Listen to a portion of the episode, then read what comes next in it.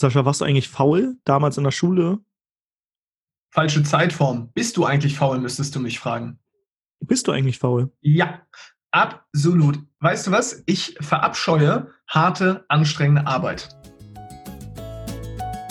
Du willst arbeiten, wo andere Urlaub machen? Du willst freier und selbstbestimmter sein? Du willst dein eigener Chef sein und hättest gerne mehr Zeit für deine Leidenschaft? Beim Digital Nomaden Podcast sprechen wir mit Menschen, die genau das bereits erreicht haben oder auf dem Weg dorthin sind. Lerne von Experten, wie du dir ein ortsunabhängiges Einkommen sicherst. Egal ob aus deinem Wohnzimmer in Hamburg, dem Coworking Space in Berlin, dem Kaffee in Prag oder deiner Hängematte auf Bali. Viel Spaß beim Digitale Nomaden Podcast, weil die Welt unser Zuhause ist. Die heutige Folge wird dir präsentiert von unserem kostenlosen Hörkurs Raus aus dem Hamsterrad, rein in die Freiheit. Und wenn du gerade in deinem Job feststeckst, in deinem Studium, in deiner Ausbildung und dir eigentlich wünscht, einen ortsunabhängigen Job zu starten, aber noch keine Idee hast und nicht weißt, wie du eigentlich jetzt aus dem Hamsterrad ausbrechen sollst, dann lad dir unseren kostenlosen Hörkurs herunter unter digitalernomadewerden.de. Ich wiederhole nochmal digitalernomadewerden.de oder klick auf den Link in die Shownotes und dann sicher dir den kostenlosen Hörkurs. Das weiß ich, da ich eine Firma mit dir führe. ja, aber scheint ja nicht so schlecht zu laufen, sonst hättest du mich ja vielleicht mal rausgeschmissen. Ja, wie war das, wenn du, ähm, wenn du, ah, es gibt so einen Spruch, ich habe ich hab den nicht mehr, nicht mehr auf Lager, aber auf jeden Fall, wenn du faule Menschen einstellst, dann bekommst du halt immer schnelle, effektive Lösungen. Und ja. wenn du fleißige Menschen einstellst, dann äh, kannst du quasi diese Lösung auch ausführen lassen. Aber ähm, um auf gute Lösungen zu kommen oder auf smarte Prozesse, brauchst du halt faule Menschen.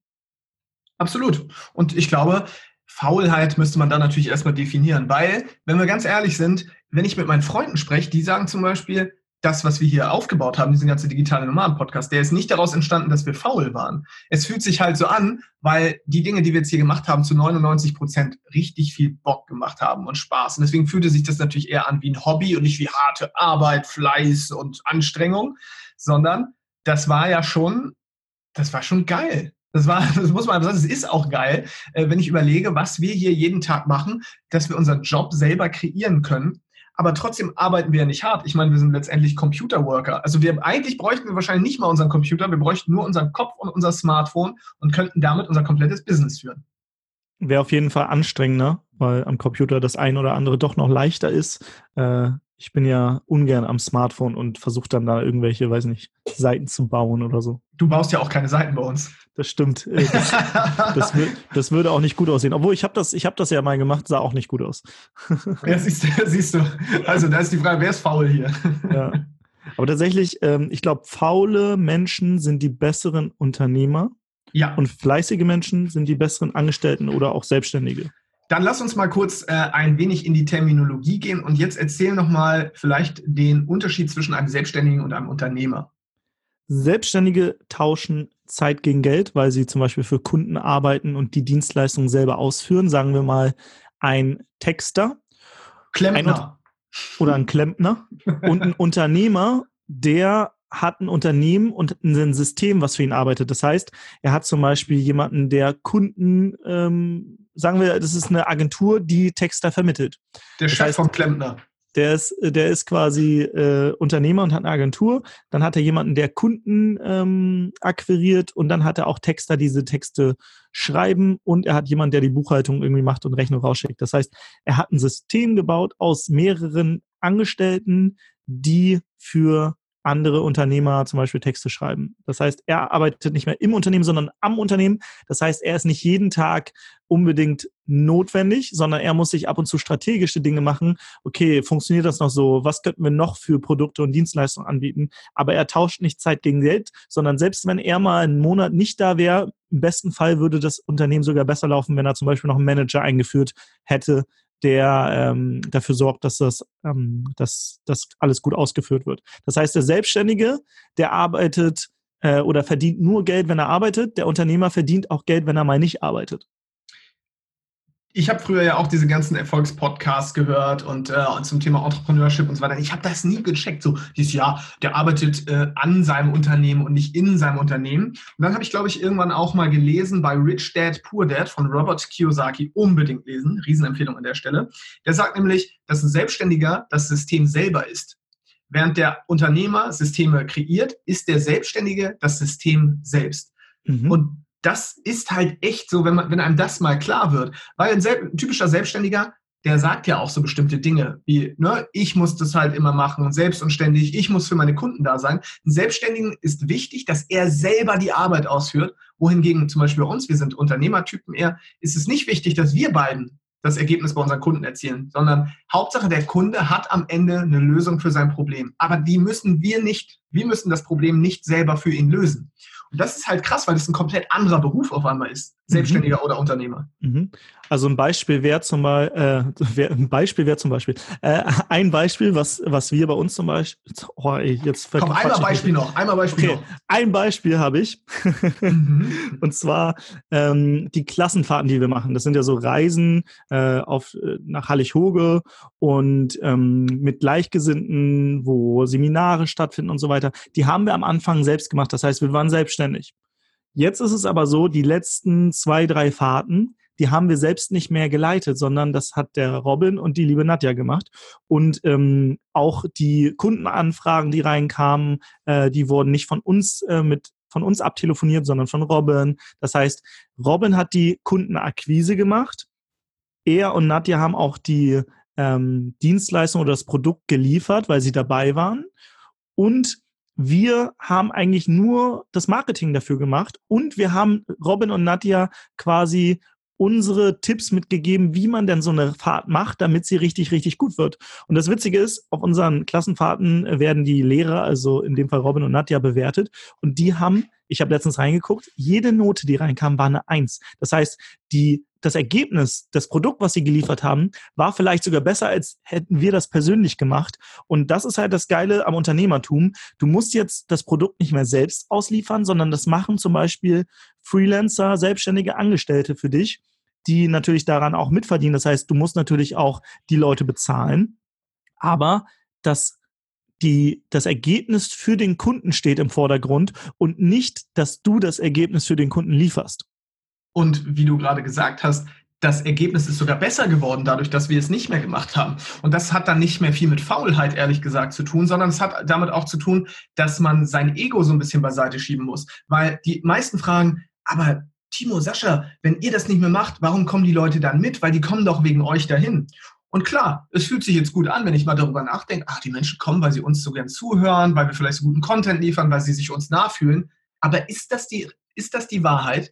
Und ich würde sagen, nein, das ist nur die, die halbe, wenn nicht sogar noch weniger als Teil der Wahrheit, weil die Leute kommen dahin, weil sie keine Gleichgesinnten haben, weil sie keine Menschen um sich herum haben, die sie verstehen. Niemand, mit dem sie sich unterhalten können, weil ihnen der Austausch fehlt. Einfach mal die Ruhe, örtlich mal woanders zu sein, nur mit Menschen, die sie verstehen und gleichzeitig aber auch Menschen, die so ein bisschen die Führung übernehmen, die die ganzen Rahmen setzen und auch so gewisse Workshop-Formate, Coachings und so weiter anbieten.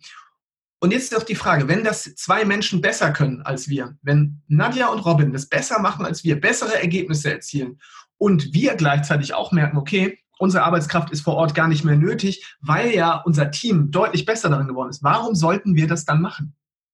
Mhm.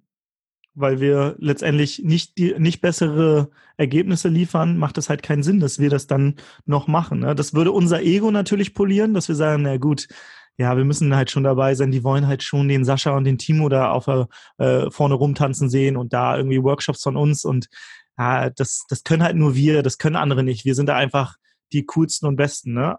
Aber letztendlich, wenn man mal einen Blick draus macht, es geht nicht darum, dass wir unser Ego polieren, sondern dass der Kunde ein geiles, geiles Ergebnis hat. Und deswegen ist es viel besser, wenn Robin und Nadja das machen, weil sie das besser können, weil sie näher an den Leuten dran sind, viel besser verstehen, was sind eigentlich die Bedürfnisse von den Menschen dort vor Ort.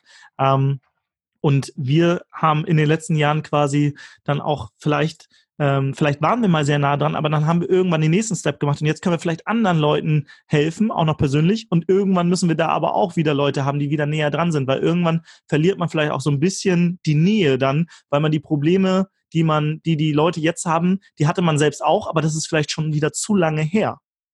Ja, und genau das ist das, was wir dir an der Stelle auch mitgeben wollen, dass du immer überlegen musst, was ist das Beste für den Kunden und nicht für dich selbst. Und ich glaube, viele fühlen sich da ertappt, gerade Selbstständige, die es halt lieben, die Dinge selbst und ständig zu machen. Aber dadurch, dass wir das an ein tolles Team abgegeben haben, was bessere Ergebnisse beim Kunden liefert, können wir uns auf die wirklich wichtige Unternehmeraufgabe konzentrieren. Und das ist im Grunde genommen, wie schaffen wir es, dass unserem Kunden bestmöglich geholfen wird. Unsere Aufgabe ist es, unser Team zu unterstützen, dass sie das weitergeben können, dass wir Systeme entwickeln, Prozesse und dass wir auch überlegen, in welche Richtung steuern wir überhaupt mit dem Unternehmen. Und dadurch, dass wir das machen können, sind wir Unternehmer geworden. Denn Unternehmer kümmern sich genau darum. Und dann geben wir das Operative ab an die Menschen, die das wirklich besser machen als wir und die das vor allem auch lieber machen als wir. Und es gibt nämlich auch viele Leute, die machen das sehr gerne. Und wenn du das gerne machst, wenn du zum Beispiel gerne deiner Tätigkeit nachgehst, dann kannst du auch ein guter Selbstständiger sein. Denn es ist nicht jeder Unternehmertyp sondern es gibt auch einfach viele, die sagen, ich will genau das machen. Ja, ein Musiker, der will das ja nicht abgeben zum Beispiel. Ein Sänger würde nicht sagen, ja, ich will jetzt ein System aufbauen, wie jemand anders für mich singt, sondern er möchte vielleicht selber gerne singen oder du möchtest selber texten, zeichnen, designen, was auch immer. Und das ist total legitim. Wir wollen damit nicht sagen, dass es da eine Wertung gibt, dass ein Unternehmer ein besserer Mensch ist. Aber wenn du merkst, dass du jemand bist, der vielleicht selber nicht unbedingt gern die Dinge operativ umsetzt und nicht immer der fleißigste bist, aber du hast einfach tolle Ideen und Strategien, dann such dir doch einfach ein Team, was super, super stark ist in dieser Umsetzung und dann kannst du in dieser Strategenrolle bleiben. Und Timo und ich, wir sind super in dieser Strategierolle. Mir macht es so viel Spaß mit dir, Timo. Ich fühle mich immer so, das ist jetzt eine, kein schönes Beispiel, deswegen entschuldigt mich, aber ich fühle mich so ein bisschen so wie so ein, manchmal wie so ein General, der so, wir sind in so einem Zelt wie früher, irgendwie wo bei den Armeen und wir machen so die Strategie, ist wie so ein Strategiespiel und andere setzen das um. Ja, ich bin Pazifist, ich habe niemals äh, irgendwie beim Militär gedient, ich will das an der Stelle nochmal erwähnen, deswegen, ja, ich hasse Krieg, aber es hat halt so, um zu verdeutlichen, dass diese strategische Ebene, dass das halt eher das Ding ist und dass wir nicht diejenigen sind, die vielleicht am besten auf dem Feld agieren. Das muss einem halt auch klar sein. Manchmal fühle ich mich wie so ein äh, verrückter Professor. Wir brauchen nur noch so einen weißen Kittel und dann stehen wir am Whiteboard und dann schreiben wir ganz viele tolle Ideen auf und zehn der von, von den zehn Ideen verwerfen wir wieder neune, neun, aber eine ziehen wir dann durch und dann äh, bauen wir dafür ein System auf, was dann auch vielleicht ohne uns funktioniert. Und äh, das macht auf jeden Fall immer mega Spaß. Es ist halt auch ein bisschen wie in der Musik. So, es gibt jemanden, der schreibt das Stück und dann gibt es, dann gibt es quasi, also das ist quasi der, der Komponist und ich, wir sind so ein bisschen die Komponisten und wir geben das dann zum Beispiel weiter an den Dirigenten. Und der Dirigent, der spielt selber auch nicht, sondern der hat noch ein Orchester. Und da